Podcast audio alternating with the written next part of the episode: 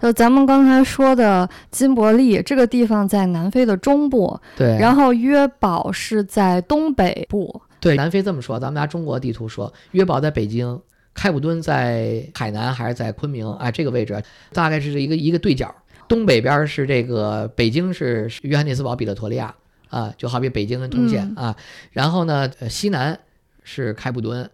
克鲁格呢是沈阳，然后德班呢就是上海这个位置。哎，金伯利是在金伯利这个钻石矿是在呃内陆，比如说在湖北。呃，神农架啊，假如说这地儿，然后这些地方都离得比较远，一般是推荐坐飞机。呃，一般没人专门去啊，就是没人专门去金伯利。就首先约堡和开普敦是一定会去。约堡、开普敦、克鲁格，什么花园大道，这是比勒陀利亚，这是大家一般去的。因为这两个地方离得比较远嘛，然后。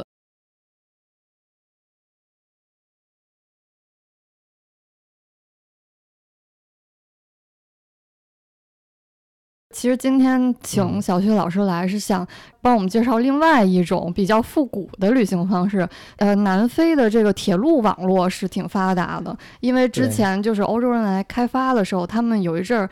流行这个火车旅行，是，所以从开普敦到约堡，然后中间经过金伯利这块，其实是有一条火车路线的，然后也被称作这种非洲火车旅行天花板，一个豪华列车叫非洲之傲，这也是小旭老师就这么多年一直在推广的一种旅行方式。然后您帮我们介绍一下这个列车它的历史理念，还有它的一些硬件环境什么的。是因为我们一般客人都会去。去到比勒陀利亚、约翰内斯堡，这个都刚才说了，在北京这个位置，咱们地图上对应中国啊，在在一个相对东北部啊。然后呢，还会去到开普敦，这是必去的。那这两个地方之间以前就是坐飞机，但实际上还有另一种方式，就是坐豪华列车，不是普通的列车，是一个，呃，可以说是让大家回到时空隧道。回到呃火车旅行黄金年代，就是蒸汽机车刚发明不久，啊，十九世纪末二十世纪初的这个样子。回到福尔摩斯年代，就这样的一个 vintage 的一个老爷火豪华列车。我们有一个名字叫 The Most Luxury Train in the World，或者 The Pride of Africa，就是最世界最豪华列车，或者叫非洲之傲列车，被称为铁轨上的游轮和流动的五星级酒店。呃，是一个纯收藏品、纯私人拥有的火车，就是全世界唯一的一个私人运营的火车。哦，哎，那这个火车公司是老板、创始人 Rohan Foss 自己啊建立的啊，到现在明年二四年就是三十五周年，哎，所以呃三十五年以前的开始运营的豪华列车，啊它都是火车上有套房，有这种。平躺的大床，然后有这个呃复古的维多利亚风情或者爱德华年代的这种布饰，然后里面有呃美食美酒，然后沿途的美景，窗户可以自由开启。对，我会在那个评论区放一些照片，大家一看照片就了解这个车里面是什么氛围啊。是，然后它的特别大的一个也有趣的地方是在火车上能遇到好多呃旅伴儿，然后跟这些旅伴儿能在一起，能了解到很多的。呃，故事，嗯，我我当时在早些年就是经常会坐这个火车去出差嘛，呃，旅行的时候我就，呃，感觉首先从发车就是一个电影场景，然后就像一个老电影开始了。然后我们还可以先在私家车站看这些蒸汽火车头。等一下，私家火车站这是个什么概念？对，这是在比勒陀利亚，我们有一个私家车站，就是自己拥有的。就是这个车站只发非洲之傲的，对对对，只有我们的火车在用。哇，太豪了！而且里面也是一个火车博物馆，可以看到很多经典的火车型号。啊，就是那种蒸汽火车头。对，不光火车头，还有餐车，一些老式的餐车，纯木质的车厢，然后还有一些我们曾经在运行呃这么多年来的一些呃一些物件儿。然后车站上有的时候还会有出现小动物，然后有时候孔雀啊，什么小兔子、啊羚羊啊，有的时候就就跑过来，哎，然后整个车站就像一个殖民风情的一个自己家的一个小花园儿啊，有那个钟楼啊，有这个。呃，房子，然后大家在这儿喝着美酒，呃，品着这个茶，然后等听着发车仪式，然后最后念到自己的名字，踏着红地毯走上自己的房间，然后整个房间就是一个一个小行宫。天啊，我感觉像贵族一样。啊，对，他就是其实这个早先的上流社会的人，他们去旅行会选择火车旅行嘛？对，那时候汽车还没有大规模的对，因为它很舒服，火车就是在呃，可以说是做做成包厢，嗯。嗯，然后我们拥有世界最大的火车套房，最大的房间有十六平米。啊，然后它有这个二十四小时平放的大床，那比很多那种城市里经济酒店房间都大啊。对，那你要去，比如香港的那酒店，那很很小的，对吧？对，一般车厢那种小的，它床都是得搬上去，然后折叠是折叠的。然后我们的房型绝大多数都是平放大床，呃，有那么少数几间折叠的这种是给领队啊、随行人员用的，孩子有时候来睡的。啊，一般大人的这种正常我们售卖的都是呃中档往上的都是呃平放大床，而且有淋浴、洗澡啊，二十四小时热水，这个太方便了。对，但是唯一的就我们不配备什么电视这些东西，因为我们享受的乐趣是让大家回到十九世纪末二十世纪初的旅行年代，去营造一个怀旧的氛围，是一个呃让大家。人与人去去进行交流，或者是找寻自己的一个过程，而不是是拿着手机看着电视这样一个过程。嗯，对，是不是就是中间也可能没有信号啊？呃，信号呢，确实当地的这个基站不像我们国内到处都能覆盖啊。呃，它在内陆的很多荒原地区是没有信号的，你即使有 WiFi 也用不了。啊，因为没有基站都哇，是一个完美的一个失联的旅行。呃，但是也会在城市当中，它经常会经过城镇就有信号啊，可能有一些地区没有。呃，然后火车上其实不要去看手机嘛，刚才说，那就我们可以看风景，怎么看呢？不是隔着窗户看，是可以自由开启的大窗户。因为时速六十到八十公里非常适合肉眼看风景，所以我们的火车窗户都可以打开，这是跟世界其他火车不一样的一点。对，现在大部分的火车都不能开窗。对，这扇窗户还有两层，一层是玻璃窗，一层是百叶窗，可以自己选择。啊，然后呢，我们甚至在贴心的在这个房间的柜橱里会有一个风镜，塑料风镜，你可以戴在眼眼睛上。遮挡这个眼睛不会被风吹到，还有这种东西。对，因为这个是老板自己在旅行时候他自己用的，所以他会给所有人都会配备。而且他这个床的尺寸什么都是以他的身高，因为他是一个荷兰籍的荷兰裔的南非人，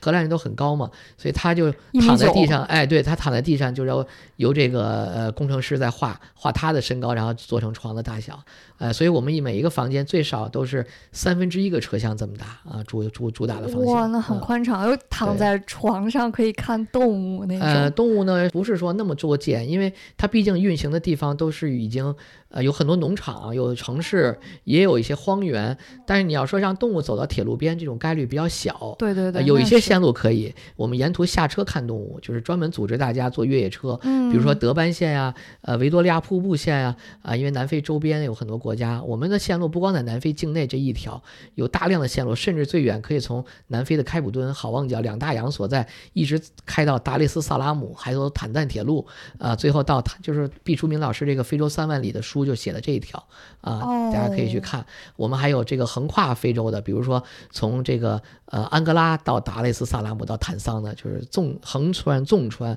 啊都有。那从开普敦到这个比勒陀利亚是多长时间？嗯，从开普敦到比勒陀利亚，嗯，这个是我们的经典线，比较短一点，大概三个晚上啊，三个晚上。对，实际上这个节奏很慢，因为一路上不光是在开，它有时候还在停车啊，还有两两次的下车游览，比如说。金伯利，咱们刚才说的钻石大洞，这地儿可不光是钻石，它还是一个著名的古战场。呃，当年英布战争时期，金伯利是被围困很久的，好几个月的啊。那这个被围困期间，这个布尔人基本就把英国人快围死在这儿了。他后来是从世界各地调兵。每天在开普敦都会有呃武器和装备以及兵员过来支持，最终十倍于布尔人才把布尔人打的算是打败，但实际上他伤亡惨重。这个游击战就是从布尔人开始的，呃，后来大家全世界才有一个概念叫游击战。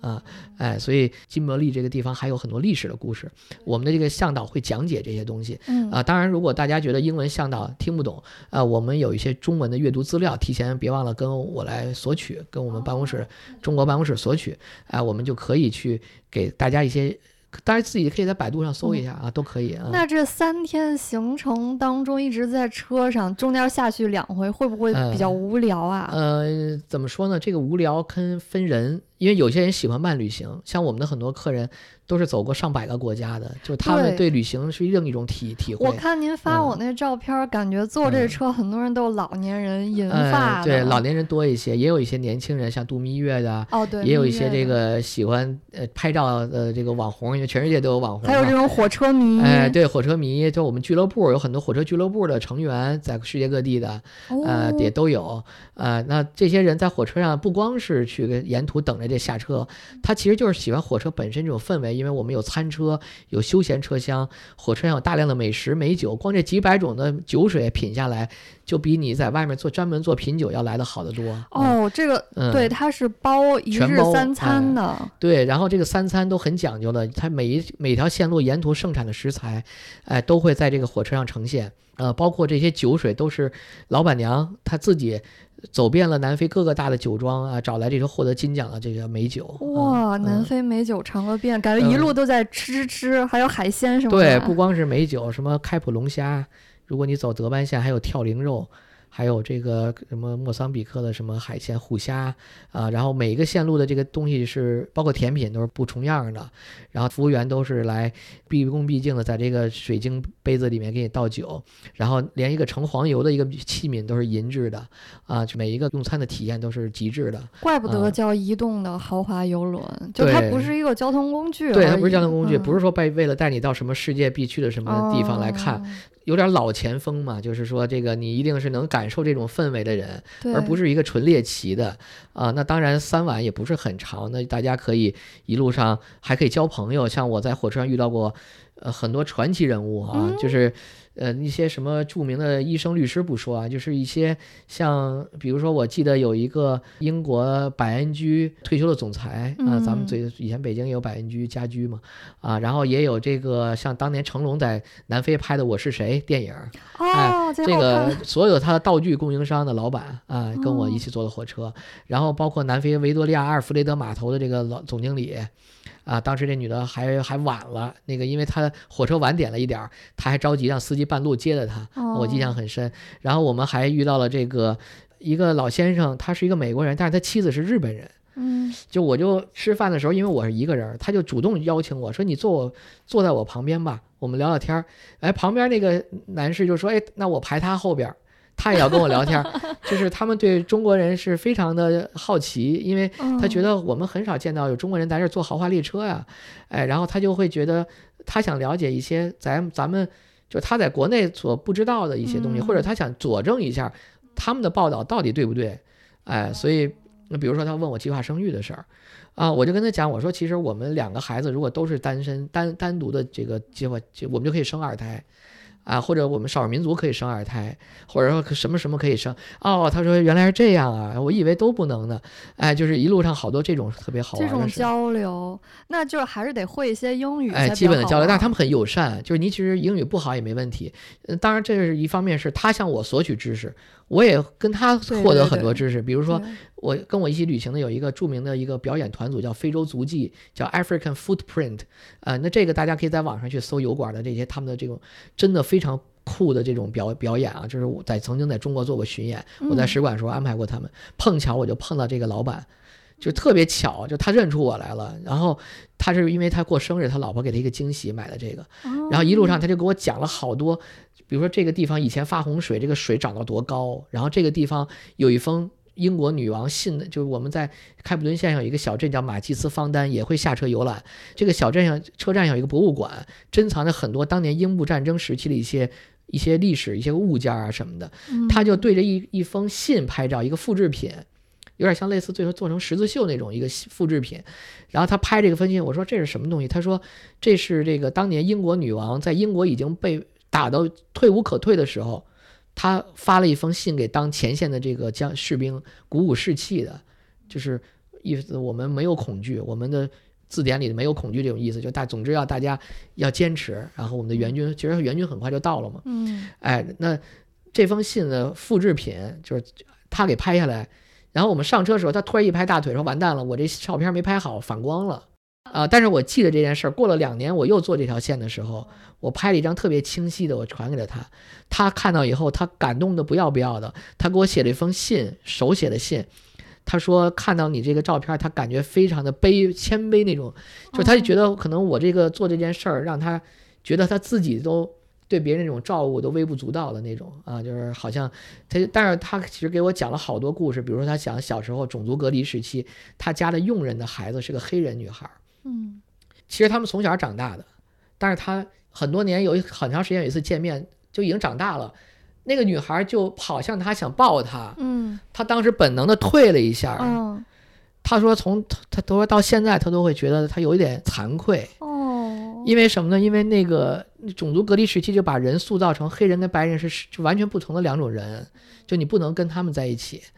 所以他到现在他都觉得他有一种愧疚，他退了一下，有点像追风筝的人的那里面故事描写，我不知道就那种愧疚啊。然后还有一个细节就是，呃，我爱跟一些服务员聊天儿，嗯，呃，当然不影响他的工作。我做酒吧跟吧吧台服务员聊天，这是很正常的。好严谨，哎，对。然后他这个吧台服务员跟我聊了聊了，他说：“你稍等我一下。”嗯他说什么？他说等一会儿，我要呃，就斜过身子，他等。哎，突然过了一个大桥，他就招手，哎，然后突然招手，然后招完手一会儿又回来跟我继续聊。我说你刚才在跟谁招手呢？他说我在跟我妈妈招手。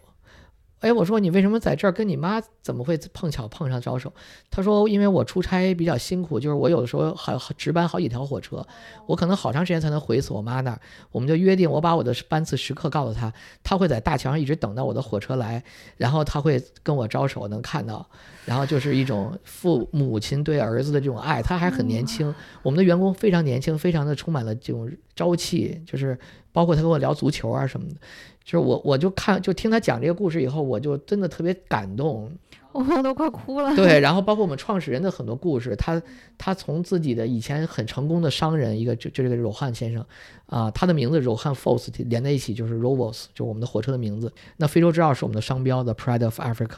那他这个创始人的故事打动了吸引很多人，包括吸引了那个毕淑敏老师的关注，也是因为这样。嗯呃、就是他早先做这个重型载载重卡车这些配件、挖掘机械的配件起家的，因为南非产矿。嗯啊，那他有了钱以后，其实他参加了一个朋友的一个俱乐部，一个沙龙，就专门呃收藏火车啊什么的这些。南非人对老东西、老物件儿特别喜欢，这些白人，像这些老爷车经常有展览，老爷车博物馆到处可见，什么金伯利、马吉斯方丹都有老爷车博物馆，大家都可以去看。老式电车，甚至老式摩托车、老式消防车，我都见过很多人收藏。啊，那他就。收藏了这个，除了自己的爱好的什么老式捷豹，他还收藏火车头，然后他就开始一发不可收拾。他想最初就想买一个车厢，然后给家里人挂在政府的铁路后面当自己的行宫，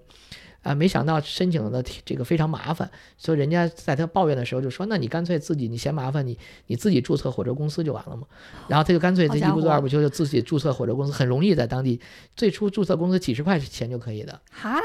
对然后呢，他就自己又买了这个蒸汽火车头，又买了这个车厢，更多的车厢啊，越来越越一发不可收拾，就把所有的自己的这个股票，就原来他这个呃机械公司的那个股票质押给银行，换得贷款来去买更多的。结果有一天那个公司倒闭了，因为矿产。那个公司倒闭了，那个汽汽车配件公司，那他银行就在到他家里来丈量房屋，要收他的房子了。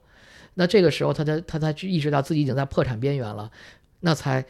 有了我们更多的商业线路的诞生。比如说我们的维多利亚瀑布线，也是因为当时跟的英国的一个朋友，在他边破产边缘的时候，成功的卖了一个从开普敦到维多利亚瀑布的线路，一下起死回生啊，这个一趟一趟火车就能起死回生？对，因为他有了现金的收入了，他把这个银行的这个贷款这个钱能补上，因为他原来抵押物已经没有价值了啊。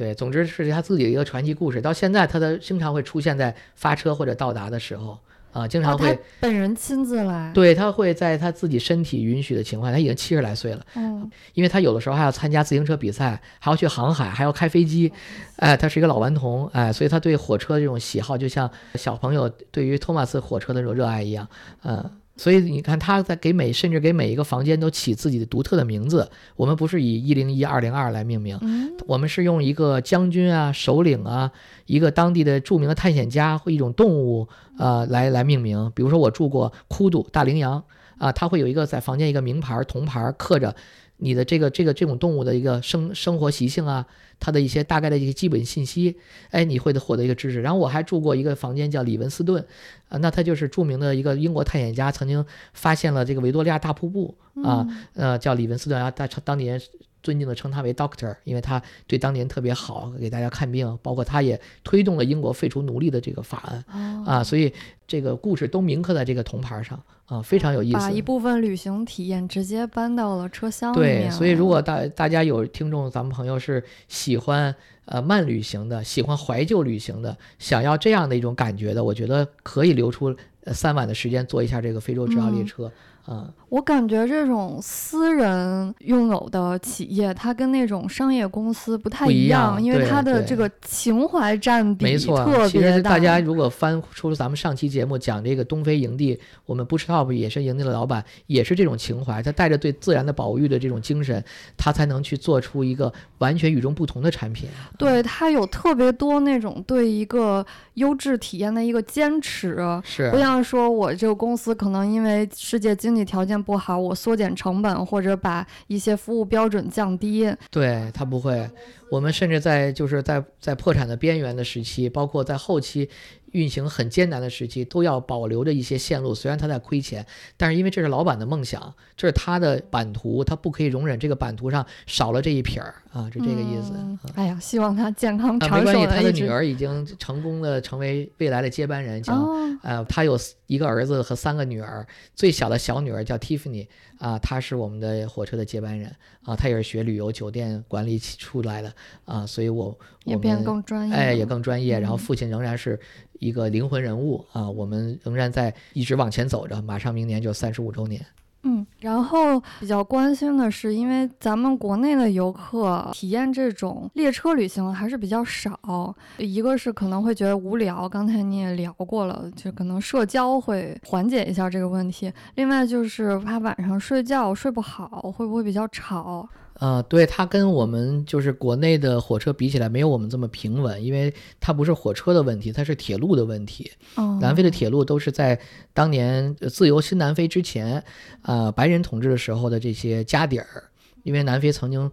这个每千公里的铁路里程在全世界都排第二名的啊。然后这个是非常厉害的铁路网，啊，那时间长了，它就自然就会有一些年久失修，会产生一些这种不是很平整啊。虽然他们政府也在经常在维护啊，但是相对来说就会差一些，会有一些抖动。啊，那睡觉的话呢，我们尽可能在晚上会停下来。就为什么说这个三个晚上才开这个距离啊？呃，所以会尽可能的停。但是如果白天临时停车太多了，比如我们因为路权的原因不会。不会优先给我们，让因为优先都是给这个客车或者是一些其他的车辆，嗯，因为南非铁路还是客货混运，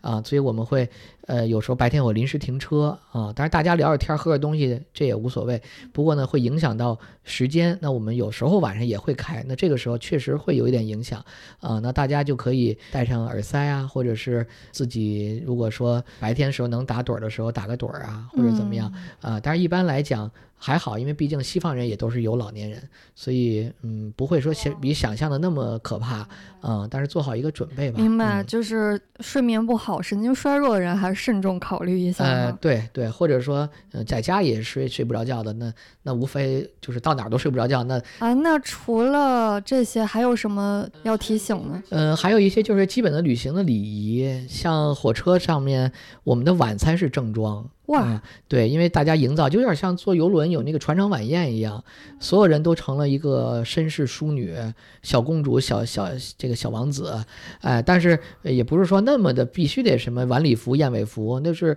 呃，男士你弄弄一个衬衫领带都可以啊，嗯，当然我们也遇到很多穿穿唐装的，哎，一下就成了明星了，就哎，老外很重视这个啊，就会过来呀，恨不得我能摸摸你这材质吗？你这是什么衣服啊？你这是不是什么功夫 master 还是什么的呀？啊，哎，然后这个女士的旗袍也肯定受女人的这个羡慕啊，对，所以我们也遇到过很多客户，人家专门为了这个还定制了这个衣服，然后去。在那上面是耀眼的光芒啊！哎，那之前这些找您订列车的中国的游客，他们有发生什么有意思的故事吗？对我们其实有很多旅行公司也找我们来询问。那我曾经也听过一个特别有趣的故事，是，呃，一个夫妻俩坐的是我们纳米比亚线路，那是个长线，当年是九九晚，现在更长了啊，十十万以上了。呃，妻子是找了这条线，然后她呢，丈夫是陪妻子来，呃，丈夫属于那种慢热型的，妻子是交际型的。然后他就跟很多游客，因为我们老板很自信的说，我们四十分钟之内大家成为好朋友，哎，因为大家都特别礼貌，都特别友善，对对对，然后大家一起聊天，像那都约着我聊天啊。那那天的，那个妻子就跟大家很容易的就融成一片了啊，大家都知道你从中国来，你跟老公来，对不对？你你们是哎在来这儿呃旅行那。聊在一起的时候，她老公老是在旁边格格不入，就没有加入他们，就不太爱说话。呃，大家也也就也没勉强她。但是有一次，无意中这个妻子就透露出她老公会唱京剧。哇！这一下，所有人就就就在不停的邀请她唱，每一次都在邀请。最后有一个晚餐，她老公实在忍不住，因为一开始她有点就不愿意跟这些人聊，她觉得我我我自己挺好，我就比较内向或者比较慢热。然后那天晚上，她禁不住这些人的这个盛情。她就唱了一曲京剧，啊，这一下彻底就彻底是全全火车的焦点了，就从一个呃孤言寡语、默默无闻的一个一个一个坐在角角落里的人，对，然后一下就成为这个舞台的正中间了。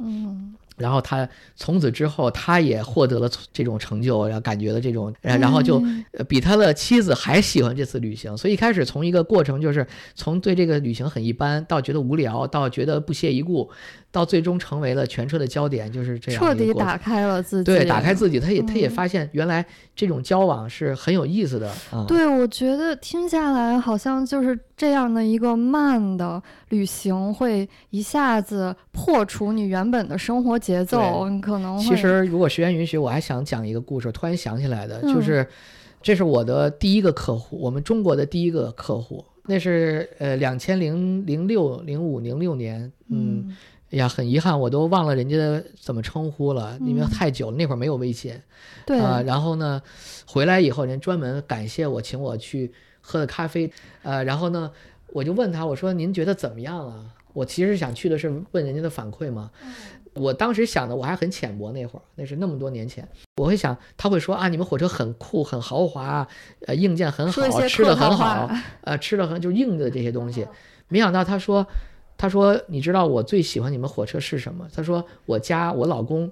他工作很忙，他早晨很早就走，然后很晚回来，有时候还要出差。我的女儿跟他从小特别亲近，但是很已经很长时间了，就是我的女儿起床的时候，我爸不在，或者是我睡觉的时候，我爸还没回来，嗯，或者是我他老出差，所以这个女儿和父亲。”没有那么多机会在一起。那这次他们带着女儿出来玩，火车上她老公不可能再出差，也不可能那么多的公务，然后他就每天陪着女儿打扑克、算命。女儿教他算命、拿扑克牌，他教女儿玩桥牌或者什么的。总之他们在一起就交流的其乐融融。这个作为母亲，她在旁边看着，她是一种特别欣慰的，她找到了家的感觉，就是她觉得我们又成了原来的那个那个温馨的家庭了。太难得了。所以她说她要感谢我是因为这个原因。而不是因为这一顿饭好，或者这个这个床大，这个床可以放下来平放，窗户可以开启，这些都是硬件，这些都是我们可以作为宣传来说。但实际上，每一个人会获得每个人内心的感受，这是千人千面的。对啊，所以他的故事和那个京剧的故事，这只是其中两个人的故事，包括火车上的这个小伙子作为一个员工，他跟他妈妈的故事，其实每天就上演了这种故事。我我能每一次做。我很幸运，我是一个比较细腻的人，我会愿意去跟这些人交流，我会愿意去体会，所以他们给我的感触，让我得到的不是一次火车旅行，它是让我审视我生活的意义。嗯，比如说我会，那我回来，我对我的女儿是不是我要更加的爱护一些？嗯，或者说我能不能更多的抽点时间陪她旅行，然后找一些这种慢节奏的东西，我去不要每天赶路，我们放松下来，就在一个地方，每天我们俩一起钓个鱼，喝个茶。我我曾经记得我在东非，我去我们营地，我跟儿子晚上去下他当地的象棋，我们在篝火旁边噼啪的篝火边，那这个感受，可能这个记忆这个片段就永远留在我们俩心里啊。而你可能吃了一顿什么饭，这个可能不一定记得那么久。所以我觉得旅行的本身的意义，或者是一个慢旅行的意义，在于这种。带有家族精神的一个个人情怀的产品当中，它就能带给你这样的一个感受，而不是说我上来就说，哎呦这东西太慢了，太慢节奏了，我不喜欢，这我享享受不了，我还不如看看追剧呢，对吧？我我可以看综艺什么，我可以拿手机。我们遇到过这种客人，天天就放在房间里看手机，下载好了这种东西。那你在家里看就可以。我就我就觉得没有必要了，而不是说有人说，哎，他无聊，他没劲。我们遇到过这样的，就说，但是我觉得不是说他说的不对，是因为这个菜不适合他的胃口。对，或者他的预期没有提前听过我这个节目，他可能没有这个预期，他的预期管理没有做好，啊，所以我们这个节目很长，但是大家可以听完，啊，包括像我提到毕淑敏老师的那个《非洲三万里的书》，这些东西可以再提前给我们一些预习，让我们到非洲，不管是南非还好，在哪个非洲国家，甚至任何一个世界的目的地，就是我们先去做一些对这个地方的一个了解，一个东西的了解，然后我们才会明确的知道我想要什么，而不是别别人卖给什么我们要什么，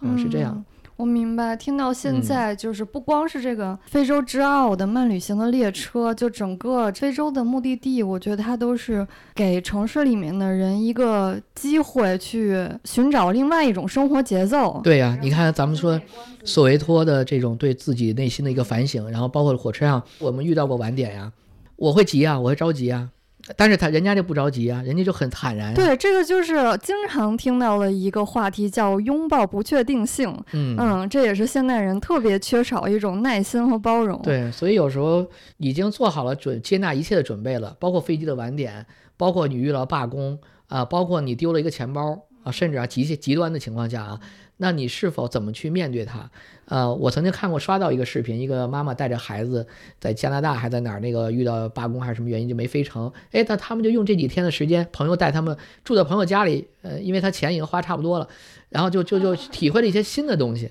啊，其实我觉得遇到一些什么事情都是这样，就是换来一个好到非洲嘛，非洲人就是慢慢来嘛，就 take it easy 嘛。其实旅行就是一种让我们学到一些我们以前不知道的东西。嗯好好好，这个这个拔的非常高了，咱们现在再再回来一点，接地气儿了哈。那就是这个旅行大概什么价位啊？这个坐这个列车？其实这列车啊，多年前开始坐的时候，大家认为有这么贵啊？一说一万多块钱一张票。一万多，对，一一万，现在现在按现在的算的话，一万九千多人民币。就这个三晚的这个线路，对，三晚的线路，当然不同线路价格不一样，还有更便宜点，有更贵的啊，更贵最多的一一个人要十十来万吧，嗯。因为你要走十半个月呢，那你想，而且全沿途的所有东西都包含，对啊，那这个呃一万来块钱那会儿会觉得很贵，坐个火车。但是现在你看，咱们国内也有一些所谓的这个豪华列车嘛，嗯，世界上也有其他豪华列车。那相比之下，我们的这个每公里的成本，嗯，我们不是拿我们的短线跟别人的长线比，或者别人长线跟我们短线比，嗯，我们就是说真正的豪华列车，咱先不说里面的这个设施的差别、服务的差别、饮食的差别，咱们就说这个公里每公里的成本的价格，我们都不差的。都是很实惠的哦。就说到豪华列车，其实大家比较熟知的是那个东方列车嘛，东方快车谋杀案的。好多这种火，世界上有号称什么十大，有什么几大呀？这个豪华列车，对，很多这种火车。它跟这个非洲之奥是同一个时期。嗯，其实他们最大的区别在于，我们是一个纯纯私人家族拥有的，就是带有个性的、带有自己梦想的，而不是一个商业的。就像我们上期节目讲东非营地，不是 top 是家族拥有的一个家庭。就是几口人在管理，是一个扁平化的，他会传递给客人的信息就是带他自己的东西，啊，他可能昨天刚喝了一款酒，他马上就买采购来，就放在火车上。啊，就是这样。嗯，而且说回这个价格啊，就是一开始节目一开始也提到，大家非常关心性价比。嗯，那咱们这种复古列车，呃，一张票三个晚上大概一万九，就是听起来挺贵的，但实际上它包含了住宿、交通，还有全程的美食美酒。对，全程的都能往嘴里放的东西都是包含的。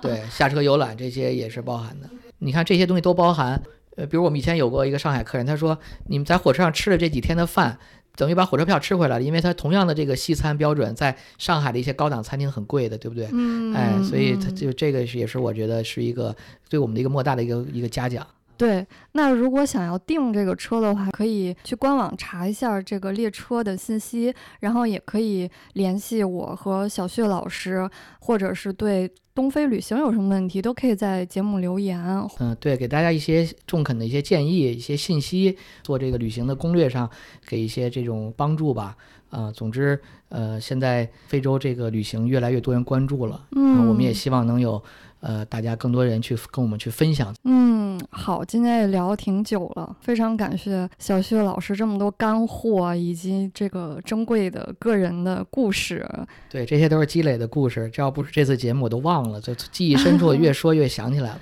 嗯，那就这样，呃，大家有问题给我们留言。好嘞，谢谢大家，谢谢大家，拜拜，拜拜。